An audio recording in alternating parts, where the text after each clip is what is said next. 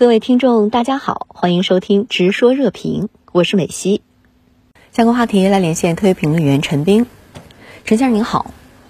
在全国两会上，赵乐际分别参加十四届全国人大一次会议香港、澳门代表团审议，王沪宁则参加了港澳地区全国政协委员联组会，您如何解读？主持人好，两位中共中央政治局常委分别同港澳的全国人大代表和政协委员进行交流。意味着中央呢对港澳事务非常重视，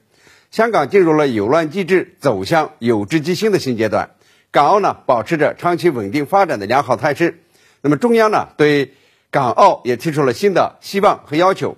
赵乐际呢提出了三点希望：希望守正创新，全面准确贯彻一国两制，创新破解很多治理和发展难题，做到拼搏自强，实现强国建设，在这个中华民族伟大复兴。过程之中做出新的贡献，团结奋进，团结一切可以团结的力量，调动所有可以调动的力量。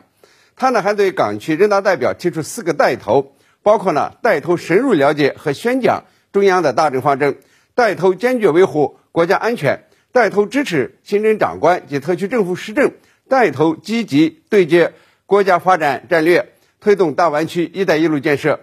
王沪宁八日会见港澳政协委员。根据参会的港区全国政协委员会后透露呀，王沪宁呢提出了三点要求：要求政协委员认真学习这二十大精神，发挥政协双重积极作用，要让国内外全世界都知道一国两制是好制度。两位中央政治局常委都强调，港澳呢要积极的融入国家发展大局，全面准确、坚定不移贯彻一国两制方针，努力开创港澳繁荣发展新局面。为实现中华民族伟大复兴更好发挥作用，也唯其如此呢，也才能证明啊，一国两制是好制度。